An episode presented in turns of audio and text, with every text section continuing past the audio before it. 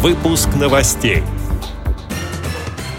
Кататься на речных трамвайчиках и теплоходах с собаками-поводырями Минтранс намерен приспособить для инвалидов водный транспорт. Активисты Красноярской краевой организации ВОЗ готовятся к масштабному форуму. Иосиф Кобзон наградил незрячего сибирского композитора за песню о маршале Победы. Нашли способ, незрячие беременные женщины в Британии смогут увидеть будущего ребенка.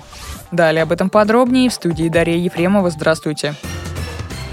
Минтранс разработал поправки в правила перевозки пассажиров и багажа водным транспортом. Действовать они будут на всех транзитных, местных, пригородных и внутригородских маршрутах, а также на переправах. В частности, в документе отмечается, что пристани должны быть оборудованы подъемниками и прочными пандусами. А если приспособить их невозможно, переносить пассажиров с проблемами здоровья с суши на теплоход будут члены экипажа. Для этого им придется пройти специальное обучение. А люди с проблемами зрения беспрепятственно смогут брать на борт судна собаку-поводыря, но при условии, что она должна будет постоянно находиться у ног хозяина в наморднике, ошейнике и с поводком, говорится на сайте газеты «Московский комсомолец».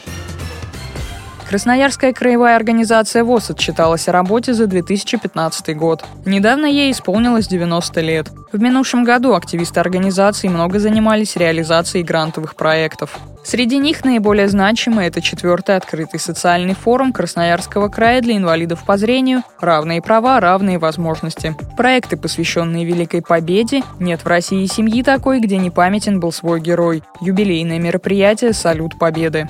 Красноярская краевая организация ВОЗ также активно включилась в программу по созданию в регионе безбарьерной и доступной среды для инвалидов. Об этом рассказала ее председатель Валентина Пруткова. Самым масштабным проектом этого года станет пятый социальный форум в мире равных возможностей соберется 110 представителей из районов нашего огромного края, а по территории он соответствует пяти территориям такой страны, как Франция, и все активисты все руководители местных организаций будут ознакомлены с основными принципами вот, создания и безбарьерной среды, и обеспечения инвалидов по зрению современнейшими средствами реабилитации в мире равных возможностей. Девиз нашего форума 90 лет краевой организации. Это будет как бы эпос этого форума, где прозвучат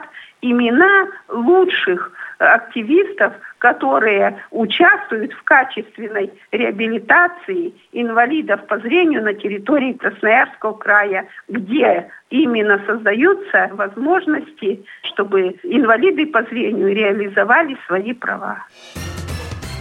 Слепой кемеровский композитор победил в конкурсе на песню о маршале Георгии Жукове.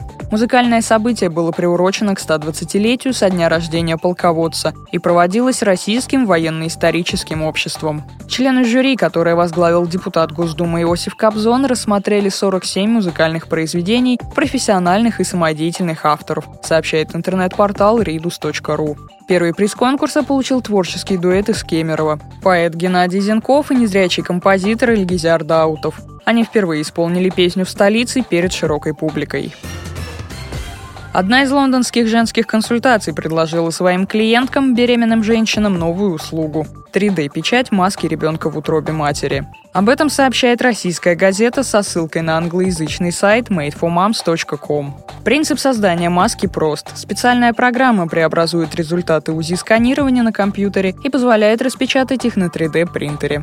3D-распечатки масок помогут слепым беременным женщинам понять, как будет выглядеть их будущий ребенок. Ранее, в 2014 году, внутриутробное сканирование и даже 4D-печать, то есть бюст малыша, развивающегося в утробе, начали применять в Японии.